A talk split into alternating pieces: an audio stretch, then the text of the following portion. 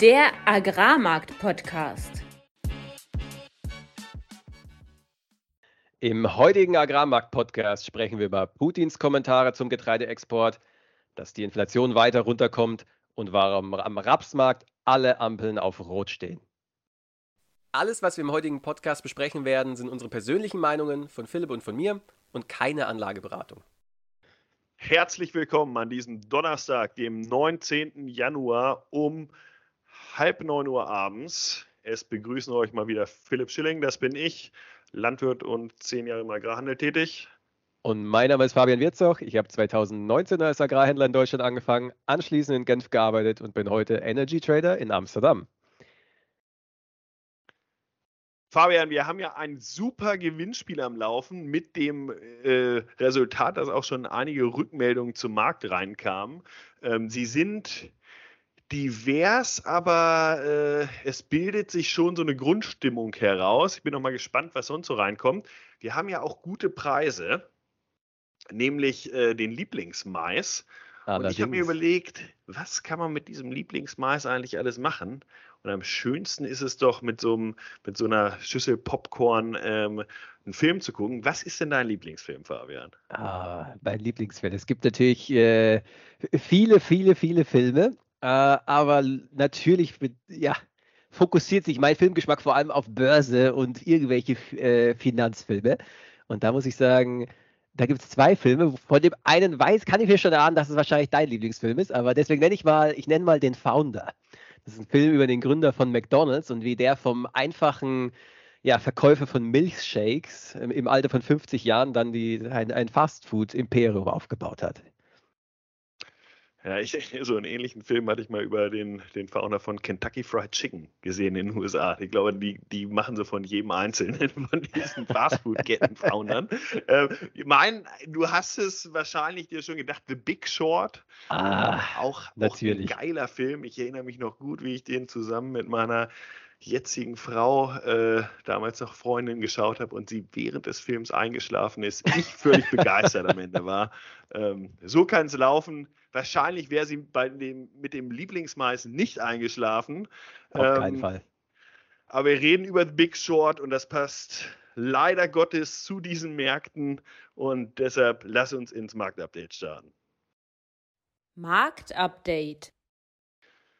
Gut, nach dem USDA-Push letzte Woche, darüber hatten wir in unserem Podcast gesprochen, der Soja und Mais nach oben getrieben hat für insgesamt immerhin drei Tage, auch noch äh, am Dienstag nach dem lang, langen Wochenende in den USA, sind wir in den letzten zwei Tagen dort wieder schwächer gelaufen und sieht so ein bisschen nach einer Bulltrap aus, nach einer Bullenfalle, dass erst hochging und alle denken, oh, jetzt sind die äh, Trends sozusagen gebrochen, aber nichts da. Ähm, befinden uns beim US-Weizen oder war das eher ein Seitwärtstrend? Und jetzt mal auf unsere Märkte geschaut.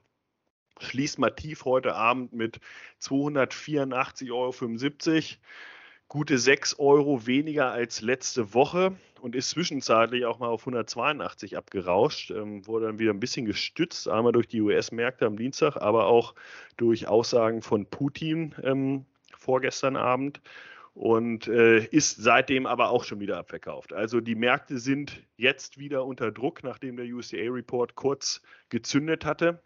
Was hat Putin gesagt? Ähm, er meinte, dass äh, nicht, der, nicht das gesamte Getreide aus Russland exportiert werden solle.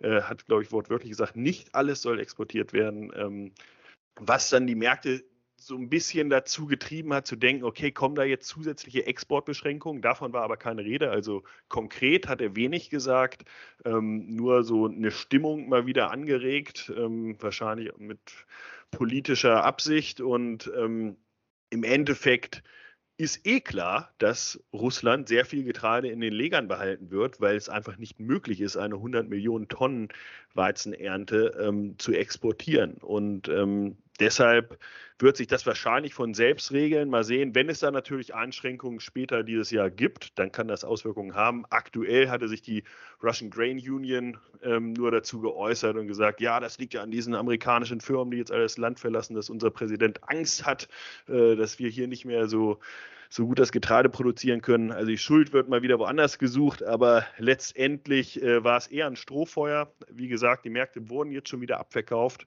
und ähm, wenn wir uns konkret angucken, was im Markt stattfindet, Algerien hat jetzt gerade 600.000 Tonnen Weizen gekauft mit 334,5 Dollar im Schnitt. Nimmt man mal so eine Fracht von 22 Dollar und Forex war zu dem Zeitpunkt so bei, ja, wie jetzt 1,08, dann macht das in etwa 289 Euro, was zu dem Zeitpunkt eine leichte eine ganz leichte Prämie über Mativ oder ähnlich Mativ März war.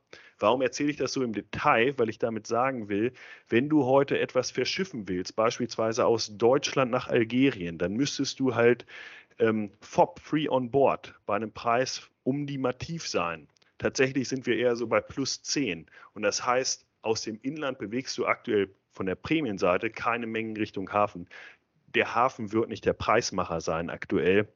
Und ähm, was eher dazu führen kann, dass halt auch andere Prämien jetzt im Inland vielleicht bei stärkeren Landwirtsverkäufen Verkäufen, ähm, unter Druck geraten. Wer unsere Podcasts die letzten Monate verfolgt hat, konnte dieses Szenario, sage ich mal, erahnen. Aber daran sieht man nur, dass äh, dieser Markt insgesamt auch auf der physischen Seite äh, Druck erfährt. Gucken wir uns nochmal global an, was, was ist sonst passiert. Brasilien ist jetzt mittlerweile einer der größten Maisexporteure, fast vor den USA. Das war bisher noch nie der Fall. Ähm, da wächst einfach eine Monsterernte ran und es wird auch viel exportiert.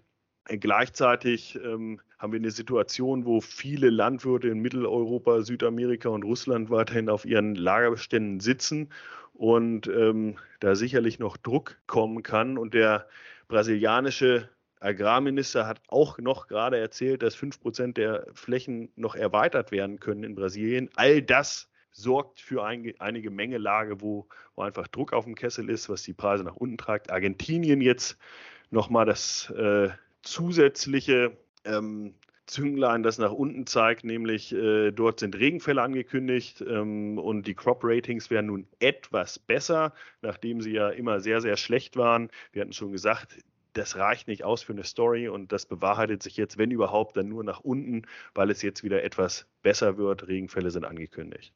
Ölsaaten, nur so viel äh, vorweg, weil wir werden da im Deep Dive noch stärker drauf einsteigen, gerade was den Rapsmarkt angeht, ähm, liegt aktuell auf dem Mai-Termin. Wir gucken jetzt den Mai-Termin an und nicht mehr den ähm, Februar-Termin, weil der Februar-Termin demnächst ausläuft. Ist jetzt bei 540,25 Euro geschlossen. Das sind 34,50 Euro weniger als letzte Woche. Ziemlich extremer Abverkauf in den letzten fünf Handelstagen. Das heißt, halt nicht vom Soja profitieren können. Direkt abgerauscht, auch nach dem UCA-Report. Und ähm, da gibt es viel Material für unseren Deep Dive. Aber bevor wir dazu kommen, ähm, Fabian, gibst du erstmal ein Makro-Update.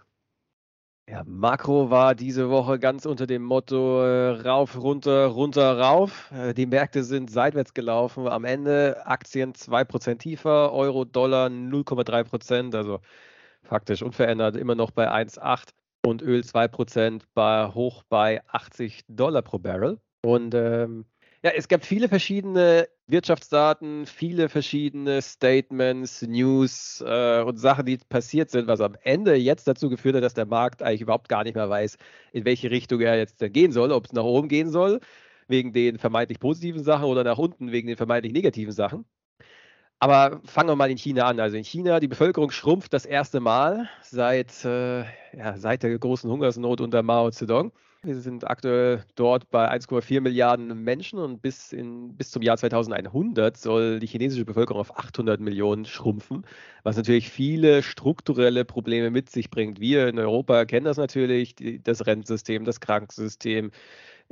alles ist darauf ausgelegt, dass die Bevölkerung wächst, aber ja, bei, bei China, dadurch, dass die Anzahl der Menschen dort so immens ist, kommen da eben dann nochmal, ja, kommt das Ganze nochmal mit einem größeren, mit einer größeren Kraft zutage. Wir haben gesehen, das BIP-Wachstum dort 2,9 Prozent, was über den Erwartungen war. Die Erwartungen waren bei 1,8, ist auch etwas mit Vorsicht zu genießen, weil die chinesische Regierung, für die ist BIP die wichtigste Zahl, auch die einzelnen Provinzen innerhalb von China. Man muss sich oder man muss wissen, die Bürgermeister der einzelnen Regionen bekommen Kennzahlen wie ein Unternehmen. Also jeder, und die wichtigste Kennzahl ist immer Wirtschaftswachstum. Dementsprechend ist diese Wirtschaftswachstumszahl tendenziell immer überreported, damit der Manager der Stadt, also der Bürgermeister, dann auch seinen, ja, seinen Job behält oder seinen Bonus bekommt oder wie auch immer dort die Anreizsysteme sind. Weil gleichzeitig waren die Einzelhandelsumsätze eher mittelmäßig, Immobilienmarkt, da, da, hat sich nichts geändert. Also diese Gesamtsituation in China ist immer noch, immer noch so, wie sie die letzten Monate auch war, wenn sie sich, wobei sie sich auch nicht weiter verschlechtert. Also ja, Einzelhandelsumsätze der dritten Mal in, in, in Folge jetzt geschrumpft. Ähm, aber ja, so, so mixed, gemixtes Bild aus China. Spannender war es da schon wieder, war es dann in Europa. Inflation 9,6 Prozent in Deutschland, runtergegangen von 11,3 Prozent. Was auch noch sehr spannend war, dass die Produzentenpreise um 1,6 Prozent zurückgegangen sind. Das ist jetzt der zweite Monat in Folge mit Deflation. Und wir hatten ja, war es im Oktober, war es im November, die, ja, da hatte ich die These aufgestellt, dass die Inflation vorbei ist weil eben die Energiepreise angefangen haben zu fallen, weil, äh, ja, weil viele Struktur, weil, weil, die Rezession sich in sehr frühen Indikatoren schon bemerkbar gemacht hat. Und all, all das trifft eben jetzt geradezu. Die, die, die Einzelhandelsumsätze gehen zurück, die Industrieproduktion geht zurück, die Produzentenpreise fallen und die, am Ende des Tages auch die Inflation. Was auch nochmal, äh, ja, in, in, was auch nochmal spannend war, weil die EZB auch diese Woche an die Öffentlichkeit getreten ist und gesagt hat, ja, äh, wir werden jetzt noch weiterhin die 50 Basispunkte, also 0,5 Prozent jeden Monat weiter erhöhen. Zum selben Zeitpunkt aber von Bloomberg ein Bericht rausgekommen ist, äh, dass Insider der EZB gesagt haben, ja, nach Februar werden die Zinsanhebungen verlangsamt. Und das hat natürlich Volatilität im Euro gebracht, im Euro-US-Dollar-Währungspaar, weil ja, sinkende Zinsen oder weniger stark ansteigende Zinsen ist erstmal schlecht für, die, für den Euro, weil wohingegen, wenn weiterhin die Zinsen angehöht werden, ja, dann bleibt der Euro eben stark. Ja, das war die eine Sache. Gleichzeitig dann aber auch diese Inflationszahlen und zusätzlich noch, dass der Gaspreis relativ stark abverkauft. Wir sind jetzt äh, in, innerhalb von einer Woche um weitere 10 Prozent gefallen, mittlerweile auf dem Vorkriegsniveau angekommen. Und das, das liegt daran, dass wir den höchsten Lagerbestand jemals Mitte Januar haben, warmes Wetter. Und äh, was für die Landwirtschaft da auch ganz interessant ist, die Ammoniaproduktion hat jetzt wieder positive Margen hier in Europa, was dazu führen wird, dass die Produktion wieder anlaufen wird. Und deshalb perspektivisch vermutlich, wer, wer, wer sich jetzt noch Dünger kauft, kauft ihn wahrscheinlich jetzt teurer als in einem halben Jahr. Um, ähm, was dazu noch relevant war, Freeport, das größte Export, LNG-Exportterminal in den USA, kommt auch Ende Januar, Anfang Februar wieder online. Also wir sehen auf dem Energiemarkt, die Lage hat sich massiv entspannt und äh, das hat Auswirkungen am Ende auch auf, auf die Inflation. Rüber in die USA, am Ende gleiches Bild. Einzelhandelsumsätze schlecht, Industrieproduktion fällt im dritten Monat, die Produzentenpreise fallen auch konstant seit Juni. Äh, aber was, was spannend ist, dass die Arbeitslosigkeit tatsächlich gesunken ist. Sie fällt seit vier Monaten, was in einem relativ starken Kontrast zu den anderen Zahlen ist. Und wo Ökonomen jetzt etwas ja, ja, verloren sind und nicht die, genau die wissen, Frage, was sie davon halten sollen. Die, die Frage ist ja so ein bisschen ähm, mit diesem Wandel der Zahlen in den USA auch, sind jetzt Bad News wirklich, oder ja. sonst war ja unsere Aussage immer, Bad News sind Good News. Jetzt wirkt es langsam so, Bad News sind Bad News in, im Sinne von, Allerdings. wir gehen jetzt bergab mit den schlechten Zahlen. Es, es, dreht sich so etwas der Wind, wie du sagst, dass tatsächlich diese ganzen schlechten Zahlen, die seit Monaten ja schon immer reinkommen, allmählich tatsächlich dann auch als schlechte Zahlen gesehen werden, weil die FED halt sagt, ja, wir machen weiter, weil die EZB sagt, ja, wir, wir, wir machen weiter. Und ich glaube tatsächlich, dass sie innerhalb der nächsten Monate aufhören, die Zinsen weiter zu erhöhen. Aber das, das, die Sache ist, der eigentliche Abverkauf am Aktienmarkt und die eigentliche Rezession beginnt in der Regel erst, wenn die, die Zentralbank die Zinsen senken. Und davon, ja, nur weil sie jetzt aufhören, die Zinsen zu erhöhen, heißt das nicht, dass ab jetzt der Boom losgeht. Und wenn wir über Märkte unter Druck sprechen, äh, die noch nicht vor dem großen Boom stehen, dann sind wir, glaube ich, beim Rapsmarkt genau richtig und steigen ein in den Deep Dive. Deep Dive. Bevor wir gemeinsam diskutieren, in welche Richtung vielleicht sich der Rapspreis die, die nächsten Wochen, Monate entwickeln kann, ähm, sollten wir noch mal kurz darauf eingehen, wie dieser Markt eigentlich funktioniert, weil er vielleicht nicht so ganz transparent ist, wie wie der Getreidemarkt äh, den meisten auch geläufig ist. Also wir haben eine Verarbeitung von Raps. Ähm, aus Raps wird dann Öl und Schrot gemacht. Das sind schon mal zwei Komponenten, die den Preis letztendlich äh, für den Raps bestimmen. Und äh, Öl, gut, das, das wissen dann die meisten, Ölgehalt irgendwie über 40 Prozent. Ähm, und, und der, das Schrot macht auch einen Teil der Marge aus, ist auch ein wertvolles Futtermittel, ein wertvolles Proteinprodukt letztendlich. Ähm, wenn wir uns die EU anschauen und das EU-SND, dann sehen wir, dass wir letztes Jahr 2022 äh, knapp 20 Millionen Tonnen Raps hier produziert haben. Nur mal so, im Vorjahr waren das 17 Millionen, also ein ziemlich starker Anstieg schon. Und in etwa 24 Millionen oder gute 24 Millionen Tonnen verarbeiten in der EU. Das geht dann, vor allem was Deutschland angeht, zu zwischen 65 und 70 Prozent in den Biodieselsektor, dieses Pflanzenöl, das Rapsöl, und dann zu 30 Prozent in die Nahrungsmittelverarbeitung. Nahrungsmittel weiß man, Margarine und so weiter. Ähm, und Biodiesel äh, nimmt Rapsöl nimmt aber auch, oder zumindest in der Vergangenheit, beispielsweise Palmöl oder andere Pflanzenöle, die da reinkommen, auch zum Teil Waste Oil, also quasi schon benutztes Pflanzenöl, äh, was die CO2-Werte angeht, dann quasi einen höheren Wert hat. Ähm, dann, also da gibt es eigentlich immer eine Lücke zwischen der Produktion in Europa und der Verarbeitung, die wird geschlossen durch Importe und die kommen dann in der Regel aus der Ukraine, aus Australien, aus Kanada. Werden wir mal ein bisschen konkreter dieses Jahr, ich hatte gesagt, 20 Millionen Tonnen produziert. Aktuell hat die EU-Kommission noch im Dezember prognostiziert, dass wir über 5,1 Millionen Tonnen Importe äh, reden. 0,5 Millionen sollen dann exportiert werden. Wir sind aktuell, ich glaube, das war am 15.01., bei 4,1 Millionen Tonnen Importe. Das ist viel. Und davon kommen zweieinhalb Millionen aus der Ukraine. 1, also die Hälfte. Die Hälfte äh, der prognostizierten Gesamtimporte quasi kommen schon aus der äh, Ukraine. Und ähm, jetzt kommt das Ding. 1,3 Millionen Tonnen kamen bereits aus Australien bisher. Die große Anzahl an Schiffen, allerdings, die kommen noch. Australien beginnt ja erst richtig Richtung Europa zu exportieren, haben eine Riesenernte dieses Jahr gemacht, die, die auch ja, verschifft werden muss. Und äh, entsprechend, da kommt noch eine ganze Welle. Äh, wir haben 0,2 Millionen Tonnen, also 200.000 Tonnen aus Kanada gesehen. Der, der Rest ist eher so unter ferner Liefen. Das heißt, höchstwahrscheinlich sieht es so aus, als ob wir wesentlich mehr australische Saat dann halt äh, hier nach Europa bekommen, auf eine eh schon sehr, sehr gute Ernte und damit auf eine relativ entspannte Situation zugehen. In, man spricht ja von Quartalen immer. Q1 ist quasi schon gehandelt, also bis März ist beispielsweise Biodiesel sicherlich schon gedeckt. reden wir über Q2, das ist dann von April bis Juni. Und das ist ja die Periode, jeder, der jetzt noch alterntige Ware hat, will ja in dieser Periode seine Ware wahrscheinlich loswerden und nicht mit in die, in die wieder neue Ernte tragen. Und äh, da werden wir halt gleichzeitig sehr viel Wettbewerb äh, durch die Importe aus australische, äh, durch australische Saat sehen. Ähm, wenn wir uns aber nochmal den Split ansehen zwischen Biodiesel und Nahrungsmitteln, ich sprach ja schon davon etwa 70-30, ähm, dann ist ja auch immer relevant, wer verdient eigentlich Geld aktuell. Crush-Margen sind in Ordnung. Die waren mal. Ja, da muss ich jetzt mal kurz ja, einhaken. Also genau. Crush Crush bezeichnet diesen Prozess an sich, dass ich Raps einkaufe und Öl und Schrot verkaufe. Und die Marge für mich als Anlagenbetreiber ist dann, naja, wie viel zahle ich im Einkauf für eine Tonne Raps und wie viel Öl und Schrot bekomme ich daraus?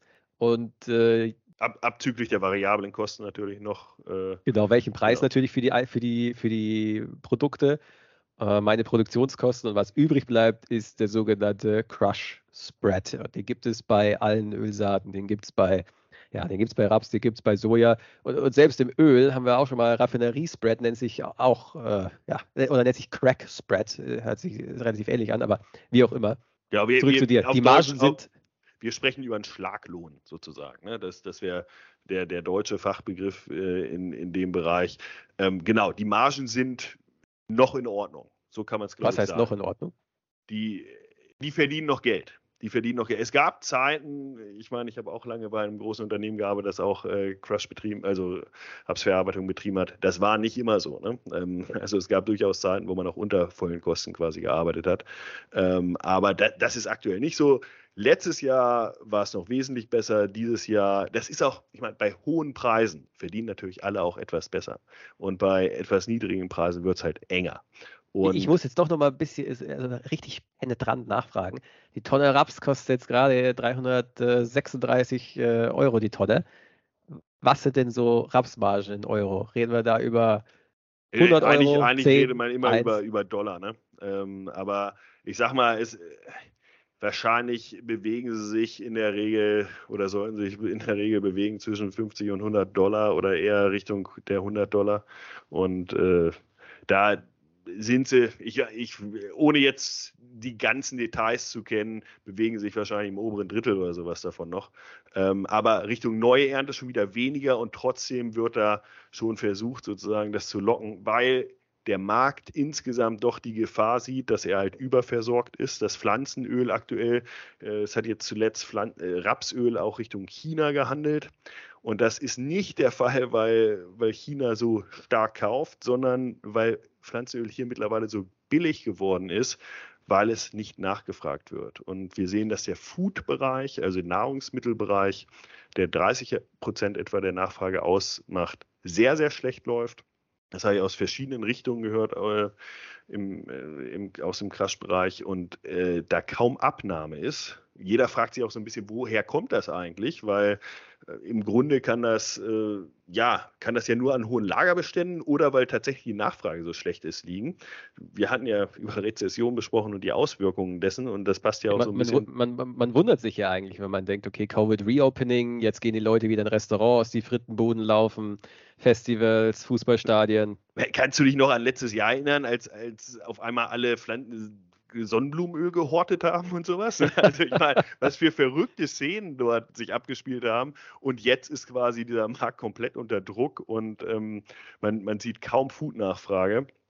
Das bedeutet, ähm, dass wahrscheinlich es schwierig ist, äh, die ganzen Raffinationen und so weiter auf, auf Volllast zu fahren. Das mag die eine oder andere Crush-Anlage dann auch betreffen. Das heißt, auf der Abnahmeseite hat man äh, aktuell keinen großen Zug oder eher andersrum äh, eine ganz schöne Bremse im Nahrungsmittelbereich. Biodiesel ist ganz gut versorgt, kennt die Situation insgesamt und lässt das auf sich zukommen. Die Margen sind wohl auch noch in Ordnung, auch nicht mehr so riesig hoch, wie sie, wie sie mal vor einem Jahr waren.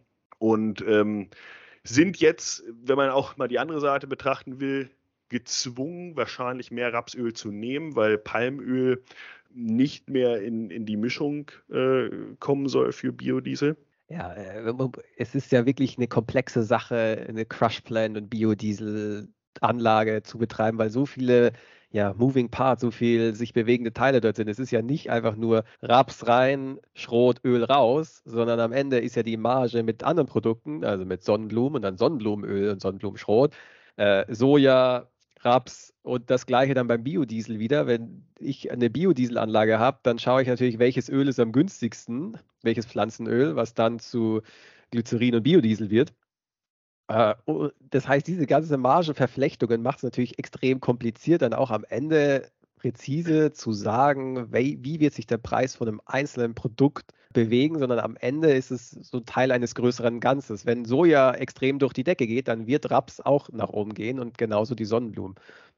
Genau, und ich glaube, wenn man jetzt mal ein bullisches Szenario aufbauen will, ähm, was wirklich schwierig ist, wenn man sich den Raps alleine anguckt, dann ist es der Zusammenhang zwischen, ich sage mal, Energie, Pflanzenölen allgemein und damit Rapsöl in Korrelation zu beispielsweise Sojaöl. Also wenn Soja durch die Decke geht und Sojaöl durch die Decke geht, weil China kauft wie die Berserker, dann wird auch Rapsöl davon profitieren und dann werden wir hier auch äh, wieder höhere Rapspreise haben.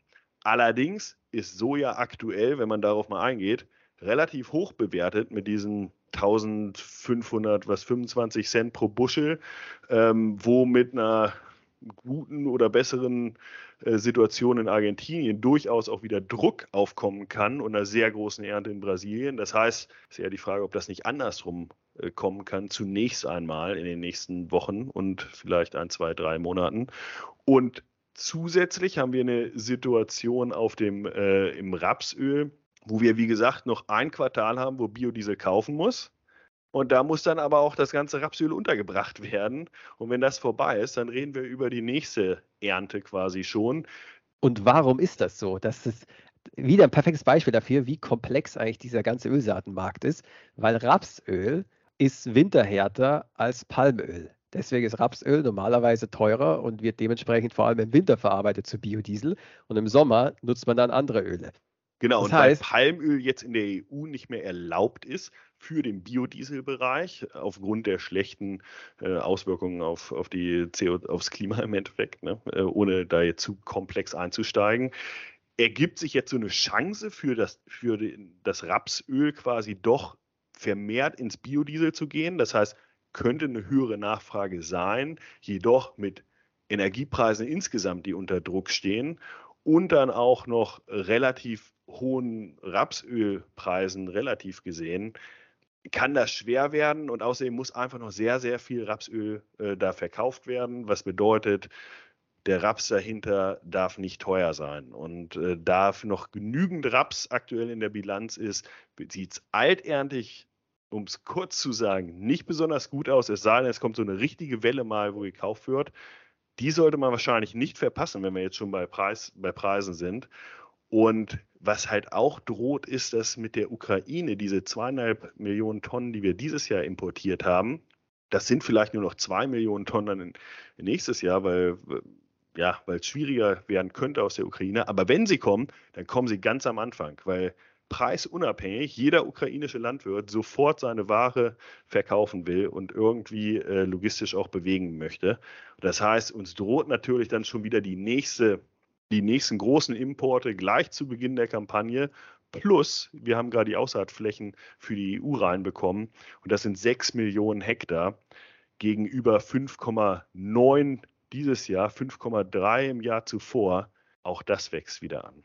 Und ähm, von daher für nächste Ernte sieht es auch schon wieder ziemlich gut versorgt aus. Ähm, wir brauchen also unbedingt wenn wir über höhere Preise sprechen wollen, ein Shift in China, was auf einmal wieder zieht. Darüber hattest du bereits gesprochen. Wir bräuchten vielleicht eine generelle Veränderung äh, der Funds, die sich dann mehr wieder auf Agrarrohstoffe beziehen. Aber es sind alles so ganz allgemeine Faktoren, die darauf wirken müssen. Wenn wir die Bilanz für Raps alleine sehen, für dieses Jahr, für dieses alte Jahr und auch für das neue Erntejahr, dann sieht es aktuell so aus, als ob wir sehr, sehr gut versorgt sind und sein werden. Und damit die nächsten Monate zumindest es droht, dass wir weiter Druck sehen, dass wir vielleicht uns Richtung der 500 Euro bewegen können. Und ähm, ja, daraus muss dann jeder so ein bisschen selbst ableiten, was, was er macht und ob er dann sozusagen auf Prinzip Hoffnung, irgendwas wird schon passieren, spielen kann, je nachdem, wann sein Vermarktungsfenster sich auch schließt für, für den Raps. Wer, wer vielleicht alles in der Ernte dann abliefert und verkauft, der muss sich da ja schon gut Gedanken drüber machen. Und ähm, das heißt, kurzfristige Preisspitzen auf jeden Fall mitnehmen ähm, und mittelfristig wahrscheinlich auch sehr stark aufs eigene Risikomanagement, auf die eigenen Produktionskosten mal gucken ob man aktuell nicht noch gutes Geld verdient und äh, was passieren würde, wenn wir hier nochmal 10% drunter liegen. Und damit sind wir auch schon am Ende unseres heutigen Podcasts angelangt. Und für alle, die sich jetzt angestachelt fühlen, die eine andere Meinung haben als Philips Untergangsszenario, schreibt uns gerne auf Instagram, schreibt uns eine E-Mail an studio.agrarmarktpodcast.de. Wir haben noch das Gewinnspiel laufen, bei dem wir Lieblingsmais zu unseren Lieblingsfilmen verlosen. Und nächste Woche haben wir etwas ganz Besonderes vorbereitet. Auch ein, ja, ich würde mal sagen, ein, äh, das ist schon fast filmreif, Philipp. Also es war auf jeden Fall ein richtig, richtig interessantes Gespräch, was wir am Montag hatten. So viel können wir, glaube ich, schon mal vorwegnehmen. Ja, und zwar haben wir einen Betriebsleiter interviewt, der einen Großbetrieb in Osteuropa, im Baltikum leitet. Und, und weil das Baltikum ja auch für uns und für unsere Preisfindung so enorm wichtig ist ähm, und es generell spannende Länder sind, die, die auch vom Klima ganz anders äh, beeinflusst sind als wir, haben wir ein sehr, sehr intensives Gespräch gehabt, das dann im nächsten Podcast ähm, für euch zur Verfügung steht. Und damit zum Händlerspruch der Woche. Nobody ever lost money taking profit. Niemand hat jemals Geld verloren, indem er Gewinne eingeloggt hat.